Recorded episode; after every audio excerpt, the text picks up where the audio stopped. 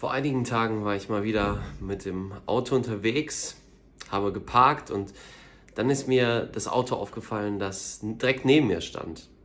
Auf diesem Auto war hinten nämlich so ein Spruch an der Scheibe angebracht und äh, was drauf stand war, dieses Auto ist ein Produkt des Zufalls.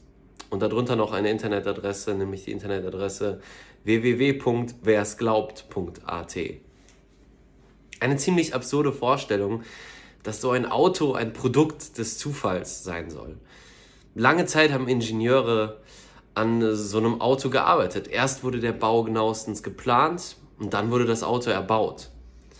Kein Mensch, der sich so ein Auto anschaut, denkt sich, hm, was für ein Wunder, dass da so viele Einzelteile über die letzten Jahre sich perfekt zusammengefunden haben und ein Auto draus geworden ist.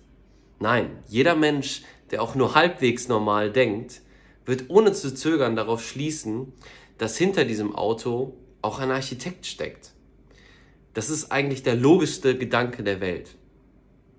Interessanterweise sind wir Menschen, besonders im Westen, immer mehr von dieser Art des logischen Denkens abgerückt.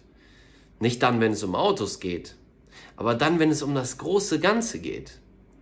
Zu viele Menschen schauen heute in die Natur, staunen darüber, aber leugnen gleichzeitig, dass es einen Schöpfergott gibt. Alles in der Natur ist äh, wie ein riesiges Hinweisschild auf einen unfassbar großen und kreativen Schöpfer, aber Menschen wollen das nicht wahrhaben. Die mittlerweile ziemlich bekannte deutsche Kriminaljournalistin Sabine Rückert sagte letztens in einem Interview, Gott kann man sich am besten annähern, wenn man Physik studiert. Dem würde ich nicht zu 100% zustimmen. Aber der Punkt, den sie machen möchte, ist ja der, jeder, je genauer wir hinschauen, desto absurder wird der Gedanke, dass all das, was in dieser Welt steckt, sich über das Zufallsprinzip entwickelt haben soll. Meine Vermieterin fragte mich neulich, wie es sein könnte, dass so junge Leute wie, ähm, dass es so junge Leute wie mich und meine Mitbewohner gäbe, die heute noch gläubig sind in einer Zeit, wo der Glaube doch mittlerweile alles andere als gewöhnlich ist. Und das Erste, was mir einfiel, war, den Spieß umzudrehen und meine Bewunderung auszudrücken für jeden Menschen, der so einen großen Glauben hat, um nicht an einen Schöpfergott zu glauben. Also in die Natur zu schauen und danach zu einem Schluss zu kommen, das muss irgendwie durch Zufall alles über eine längere Zeit entstanden sein. Und da steckt kein Schöpfergott dahinter. In meinen Augen braucht es dafür nämlich einen sehr viel größeren Glauben, als den an einen Schöpfergott zu glauben.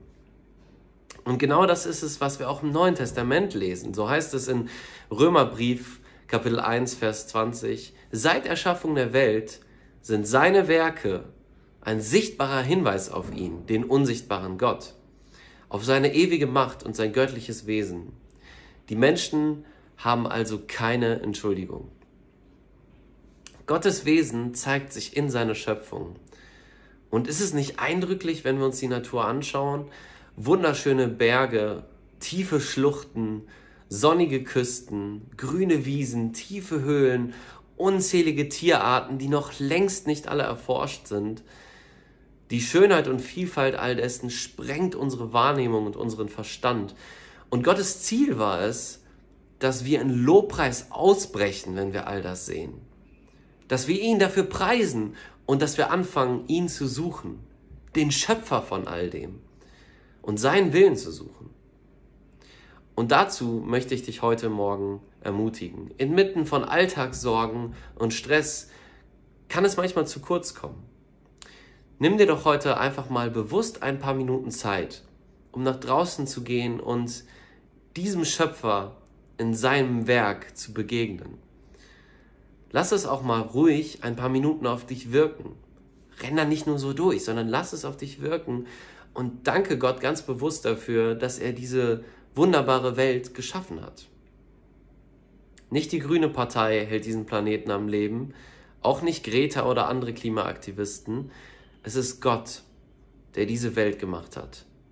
Ihm gehört sie und er hält sie auch in Stand. Und in diesem Sinne wünsche ich euch einen gesegneten Samstag.